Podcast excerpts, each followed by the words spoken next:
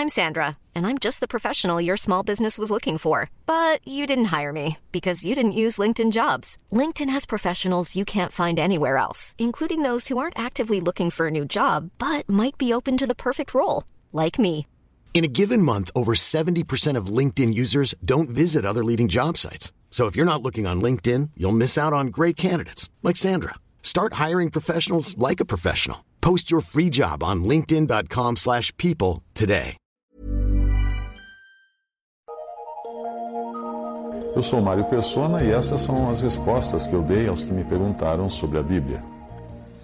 Você escreveu perguntando se um cristão poderia tirar fotografias e ter em casa imagens de parentes e coisas assim. Eu li os seus comentários sobre os assuntos das esculturas e das imagens, e eu creio que, da maneira como você coloca o assunto, a compreensão do segundo mandamento poderia se tornar algo extremamente polêmico, gerando as mais diferentes interpretações. Para falar de uma, de uma forma mais prática, se nós tomarmos o segundo mandamento de uma forma genérica, como você colocou, ou seja, considerando que as imagens que ali são mencionadas incluem toda, todo tipo de imagem gerada pelo homem, então nós viveríamos num dilema. Porque, a começar pela nossa sombra na parede, nós estamos continuamente gerando imagens de nós mesmos ou de parte do nosso corpo com a impressão digital. Quando você foi fazer carteira de identidade, o que você fez? Você criou uma imagem do seu dedo. Né? Nos documentos, né? radiografia. Você vai tirar uma radiografia, o que é uma radiografia? É uma imagem sua. Uma ultrassonografia, é uma imagem. Uma fotografia para o seu documento, ou você não tem documento, é imagem. Seria uma loucura se nós pegássemos o segundo mandamento e tomássemos como objeto de idolatria qualquer tipo de imagem. Isso é. é aí a nossa, a nossa consciência ficaria culpada cada vez que a gente fosse, olhasse no, no espelho, né? porque nós viríamos a nossa imagem no espelho. Olha lá, criamos uma imagem no reflexo. Ou então, como é que nós vamos fazer se, se nós tivéssemos banheiros públicos que não tivesse aquela imagem de um homem e de uma mulher? Em qual, em qual a gente iria entrar, né? Caso nós fôssemos analfabetos, não soubéssemos ler homem e mulher, geralmente os banheiros têm aquela imagem iconográfica, um ícone, um símbolo, porque as, muita gente não sabe ler, então ele consegue entrar na porta certa. Uh, o mesmo problema nós teríamos ao comprar qualquer produto que trouxesse uma imagem do que há no céu, na terra ou nas águas debaixo da terra. Você vai comprar uma lata de sardinha, tem uma imagem de um peixe lá. Você vai comprar um, qualquer coisa, tem um shampoo, tem uma imagem da moça usando o shampoo no cabelo. O próprio fato de nós termos essas embalagens nas nossas casas poderia trazer um problema de consciência. Você teria que ficar caçando, jogando fora embalagens que tivessem alguma imagem de pessoas do que há no céu, na terra e debaixo da terra. Ou seja, de qualquer coisa. Amplie um pouco mais esse raciocínio seu e você vai chegar ao ponto de rejeitar, por exemplo, a palavra de Deus se a palavra de Deus vier escrita em japonês ou chinês, que são línguas feitas por ideogramas, ou seja, são imagens, imagens que transmitem uma ideia. Eu não sei em qual dessas línguas, mas uh, uma figura humana pode ter sido uh, uh, colocada de uma maneira bem simples, mas ainda é uma figura humana. Alguém que compreenda o japonês pode até explicar para você cada letrinha daquela, cada, cada ideograma daquele, que é tão complicado para nós ocidentais, mas é um conjunto de imagens. Eu me lembro apenas de uma palavra, se não me engano, a palavra lá, uh, e o ideograma em japonês, se eu não estiver enganado, mostra uma casinha com um homenzinho dentro. Como você pode perceber, a vida nesse mundo seria impraticável para um crente sincero que acreditasse que o segundo mandamento deve ser aplicado de uma forma geral, porque seria a, a, vida dele seria impossível aqui. Porque até o dinheiro que nós usamos tem imagens. Como é que ele ia fazer para usar na carteira dele o dinheiro? Está cheio de, de imagem no dinheiro. Ia gerar um número de, de de, de, divisões entre cristãos, né? aqueles que excluiriam, aqueles que eh, diriam que, sim, não pode ter imagem, mas pode ter radiografia, outro que, não, não pode ter imagem, mas pode ter dinheiro, não pode ter imagem, mas pode ter embalagem, aí você criaria um grande número de igrejas, cada um achando, indo até onde permitisse as imagens. Portanto, a aplicação do segundo mandamento fora do contexto gera confusões lamentáveis e leva muitos crentes num mar de dúvidas e sentimento de culpa, como tem feito uma seita que existe no Brasil hoje. Não sei até se ainda existe, eu me lembro de anos atrás de eu ter conhecido algumas pessoas dessa seita, uh, cujos membros só aceitavam fotografia para serem utilizados em documentos. E como muitos folhetos evangelísticos têm fotos, imagens, eles eram recusados por pessoas dessa seita. Eu me lembro disso porque eu, eu trabalhei ajudando numa, numa editora evangelística e eles recusavam comprar folhetos evangelísticos que tivessem alguma imagem de alguma pessoa, por exemplo, na, na capa do folheto. Uh, depois eu soube que essa seita já tinha se dividido em duas alas, em duas facções. Uma que usava de roupa, uh, roupas de cores diferentes ou tecidos misturados, e a outra que não usava roupas e tecidos misturados, indo segundo aquilo que diz também na lei mosaica. Uh, o, o, contexto do segundo mandamento indica claramente a confecção, posse e uso de imagens com fins de idolatria. É isso que está dizendo ali. Eu não nego que uma foto pode, possa ser usada como idolatria, não é?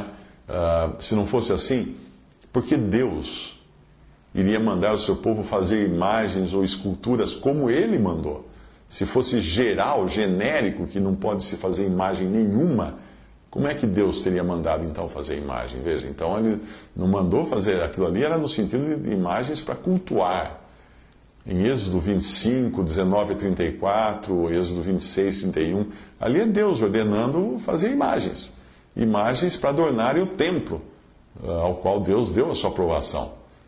Eh, até no futuro templo, cuja descrição você encontra em Ezequiel, você vai ver que tem imagens que serão ordenadas por Deus, como querubins, palmeiras, leões e até um rosto de homem, em Ezequiel 41, 19. Isso seria uma contradição da parte de Deus se nós não entendêssemos o verdadeiro significado do segundo mandamento. A mente espiritual não vai ter dificuldade em compreender que uma imagem e uma imagem usada em idolatria são coisas completamente distintas. Deus mandou fazer uma imagem de uma serpente de bronze, que é uma figura de Cristo, lá em Números 21, uh, ah, versículo 8, e, e, o Senhor Jesus menciona essa imagem da serpente em João 3,14. Mas Deus registrou também nas mesmas Escrituras a destruição daquela serpente de bronze quando ela passou a ser usada para idolatria, em 2 Reis 18, versículo 4. Então, uma imagem, qualquer que seja, quando tem por objetivo, ou mesmo quando traz o perigo de idolatria, ah, essa sim deve ser rejeitada pelo cristão. Fica muito claro que o cristão fará bom uso das imagens, especialmente da. Uh, aliás, não o cristão, mas o, o anticristo na Bíblia, ele vai fazer bom uso das imagens da besta, da imagem da besta, para enganar, lá no futuro ainda. Hoje, milhões de pessoas são enganadas pelas imagens da TV e tem muitos que estão imersos na, idolatria moderna, buscando fotos de cantores ou artistas e fazendo até altar em casa para esses cantores ou, ou, artistas. A idolatria não é apenas adoração de, de, esculturas ou imagens. A idolatria é você colocar qualquer coisa como objeto, objeto da sua veneração. Porque até, até coisas simples, como comer, beber e divertir-se, podem se tornar idolatria como aconteceu com Israel. Leia 1 Coríntios 10, versículo 7, e veja como Deus chama de idolatria comer, beber e se divertir. Mas nem por isso nós deixamos de comer e beber e nos divertirmos, não é mesmo? Só porque isso se transformou em idolatria lá para Israel. Portanto, nós devemos ser sábios no nosso andar nesse mundo uh, e não cairmos presa da interpretação errada e fora do contexto que algumas seitas dão à palavra de Deus e não nos deixando levar também pelo espírito desse mundo que vai sempre querer fazer a gente adorar alguma coisa visível.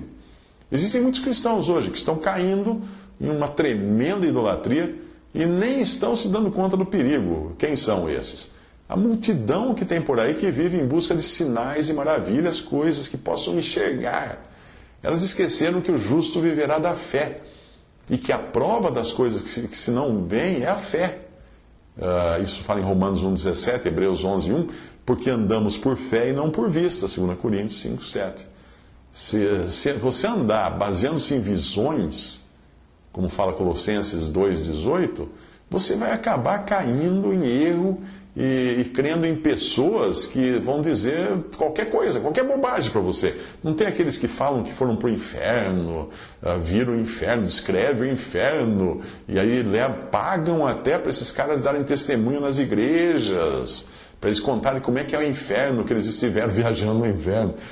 Quanta bobagem! Se eles conhecessem um pouco a palavra de Deus, você saberia que o único que tem a chave do inferno é o Senhor Jesus, não o diabo. Ele não leva ninguém lá para o inferno. Apocalipse 1,18 fala isso. E se o diabo nos mostrar alguma coisa, ainda assim, nós podemos estar certo que é mentira. É, porque muita gente vem, vem contar porque ah, o diabo me mostrou isso, me levou para o inferno. Bobagem. João 8,44, 2 Coríntios 2,9, leia esses versículos. Uh, eu espero que eu tenha dado a você uma, uma visão mais contextual da palavra de Deus. E fuja de todos os que traem, trazem visões, revelações, coisas inusitadas e novas, novidades que não estão na palavra. Fuja disso. Uh, você vai, vai se livrar do engano. E principalmente fuja desses que falam que você não pode nem tirar fotografia. Visite respondi.com.br. Visite 3minutos.net.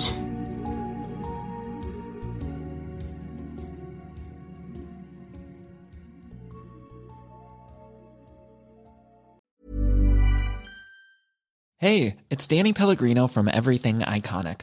Ready to upgrade your style game without blowing your budget? Check out Quince. They've got all the good stuff shirts and polos, activewear, and fine leather goods, all at 50 to 80% less than other high end brands.